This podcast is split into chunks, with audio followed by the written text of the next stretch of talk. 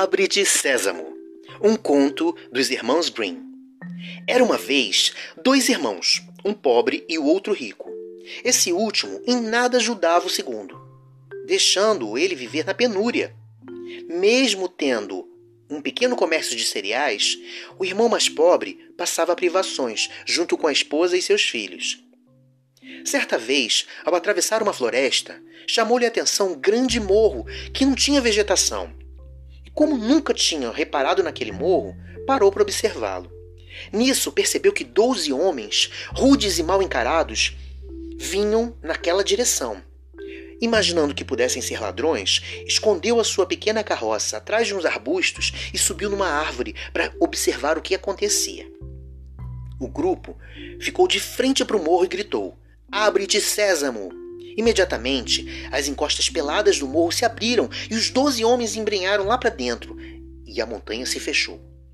Pouco tempo depois, abriu-se novamente o morro e os mesmos homens saíram de lá encurvados, carregando os sacos pesados às costas. Quando eles estavam todos do lado de fora, disseram: Fecha-te, Sésamo!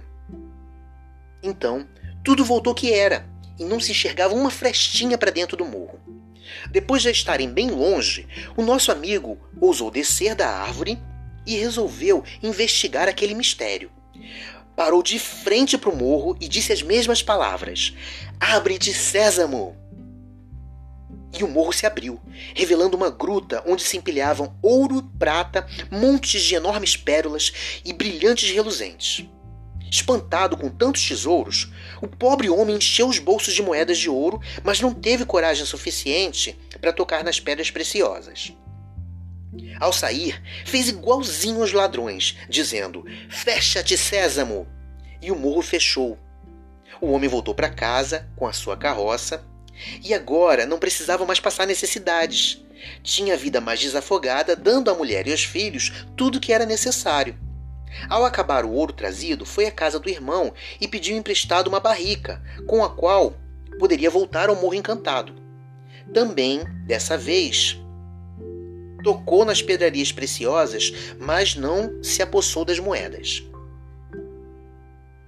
Quando aconteceu o mesmo pela terceira vez, o irmão rico, invejoso da boa fortuna do irmão mais pobre, imaginou um, uma forma de descobrir como que aquilo acontecia resolveu um, arquitetar um plano para da próxima vez que fosse emprestar a barrica.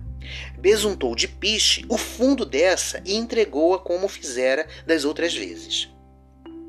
Ao ser devolvida a barrica, viu que no fundo dela havia uma moeda de ouro colada. Correu à casa do irmão e perguntou: O que, que você tem feito com essa minha barrica? Cereais, respondeu o meu o irmão mais pobre. Mas o rico ameaçou chamar a polícia, já que não estava falando a verdade, graças à moeda de ouro que ele tinha eh, encontrado no fundo da barrica. E o irmão, atemorizado, contou tudo. O rico mandou então atrelar um carroção a vários cavalos e tocou para as proximidades da montanha tinha intenções de aproveitar bem melhor a oportunidade e de se apoderar de todos os tesouros que ele pudesse carregar. Em frente ao morro, abriu os braços e exclamou: Abre-te, Sésamo! E a montanha escancarou-se diante dele. Entrou com o coração aos pulos e sem saber o que pegar primeiro. Acabou decidindo de pegar as pedras preciosas, com as quais botou tudo no bolso, encheu os sacos trazidos e foi direto para a carroça absurdo e cheio de cupidez, não prestou suficiente atenção ao nome a dizer para que a montanha pudesse se abrir. E quando quis se lembrar, viu não ser possível. Abre-te, Simile! Abre-te, Sansão! Mas o morro não se moveu. Tentou outros nomes, mas em vão. Foi sentindo medo transformar-se em pavor e cada vez mais improvável de lembrar-se o nome certo. Ao anoitecer, abriu-se a caverna e os doze ladrões entraram. Vendo-o, puseram-se a rir e exclamaram: Então és tu! Pensa não termos reparado nas faltas de algumas coisas? Escapaste-nos por várias vezes, mas desta vez não escaparás. Não fui eu, não fui eu, foi meu irmão! gritava o infeliz. Mas de nada lhe adiantou esperar e protestar, pois os ladrões não o deixaram sair da caverna nunca mais. Esse conto ele fala sobre a a dificuldade de relacionamento familiar. Muitos parentes não se relacionam muito bem. Tem inveja, tem receio de contar é, sua vida para outros parentes e acabam não ajudando aqueles que precisam realmente de ajuda.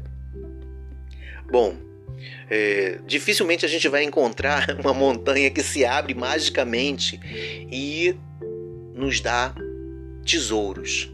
Mas a vida tem muitos tesouros que não são de valor, como amizade, como carinho, afeto, como coisas mais simples, mas que dão cor à nossa vida. É, no final, os ladrões pegam o, o irmão mais, mais rico e provavelmente tem um fim nada agradável esse irmão. Mas é, isso ensina que se a gente é, tiver alguma coisa fácil, isso provavelmente não é legal, não vai ter um bom fim e a gente vai deixar algumas pessoas muito tristes com essa nossa atitude. Parece meio piegas isso, mas eu acredito que fazer o bem e andar no bom caminho é sempre a melhor escolha. Então, esse conto nos ensina que, independente da inveja, independente da condição financeira, fazer o bem e seguir o melhor caminho é sempre a melhor opção. Espero que tenham gostado. Até o próximo conto.